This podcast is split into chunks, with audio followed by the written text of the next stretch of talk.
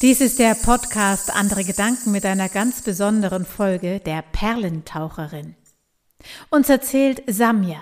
Sie hat sich von den Kunst- und Kulturkonserven inspirieren lassen und uns eine selbsterdachte Geschichte geschickt.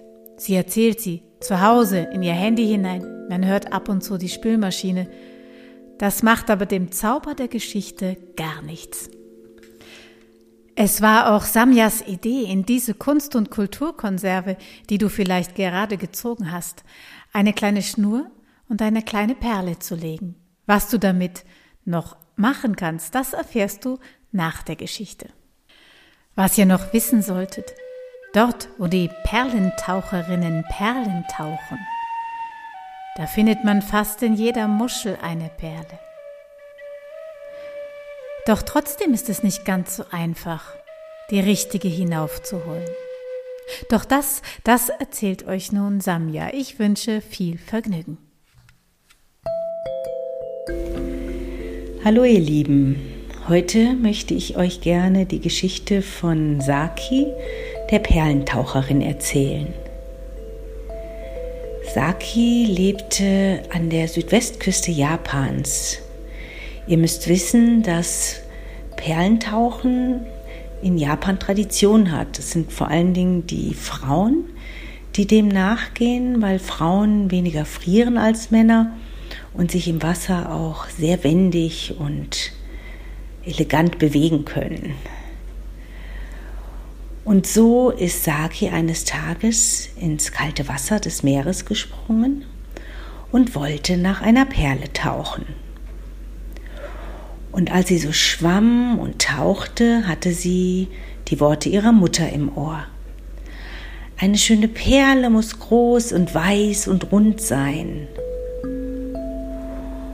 Und Saki suchte und suchte, aber sie fand keine Muscheln mit einer großen, runden, weißen Perle.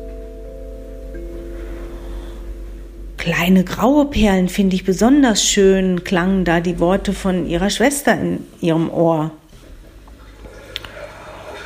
Und Saki nahm sich vor, nach einer grauen Perle zu suchen. Aber auch dieses Unterfangen war vergeblich. Und hatte nicht ihr Vater gesagt, dass er am liebsten schwarze Perlen mag? Und ihre Freundin hat doch von einer ovalen, rosafarbenen Perle geschwärmt. Und auch ihr Verlobter hatte gesagt, dass er Perlen am schönsten findet, wenn sie eine ganz glatte Oberfläche haben.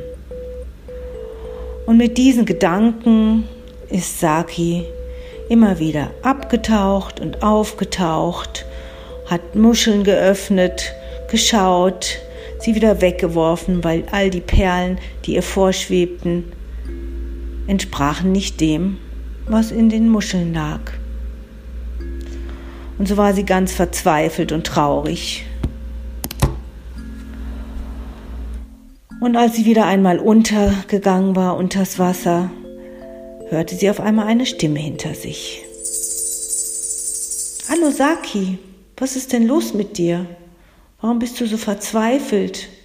Sie drehte sich um und blickte einer Meeresschnecke mitten ins Gesicht. Ach, was soll ich sagen? Ich schwimme jetzt schon seit zweieinhalb Stunden und langsam geht mir wirklich die Puste aus vom immer wieder runter und hochtauchen. Und ich habe immer noch keine Perle gefunden, dachte Saki. Dabei bin ich doch eine Perlentaucherin. Ja, wie soll denn deine Perle aussehen? fragte die Meeresschnecke sie. Und da konnte Saki gar keine Antwort. Denn sie wusste nicht, wie ihre Perle aussehen sollte.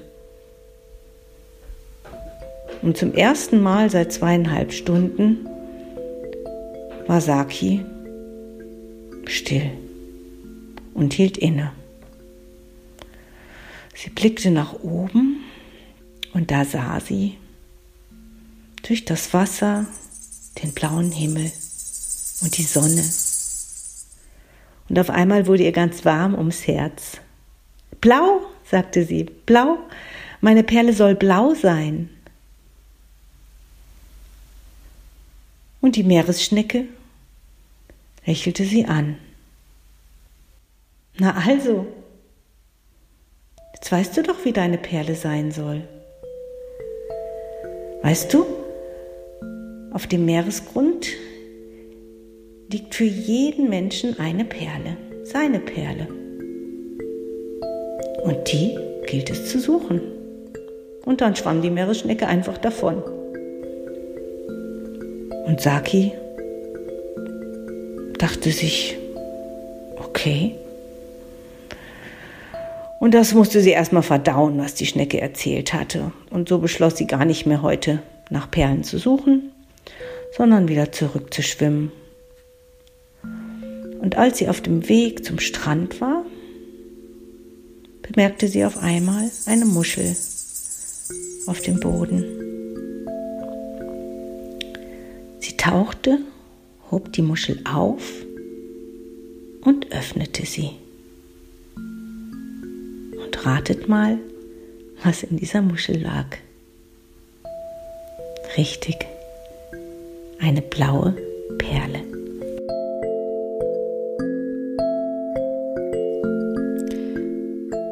Ja, und wenn du diese Geschichte gehört hast, weil du eine Kunst- und Kulturkonserve gezogen hast, dann hast du jetzt in deiner Hand eine kleine Schnur und eine kleine Perle.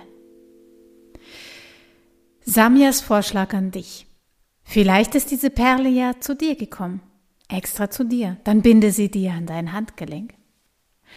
Doch wenn du das Gefühl hast, dass das nicht deine Perle ist, dann nimm sie mal in die Hand und spüre nach, wem du sie schenken könntest, zu wem sie vielleicht wandern möchte. Und dann kann diejenige oder derjenige die Perle sich ums Handgelenk binden.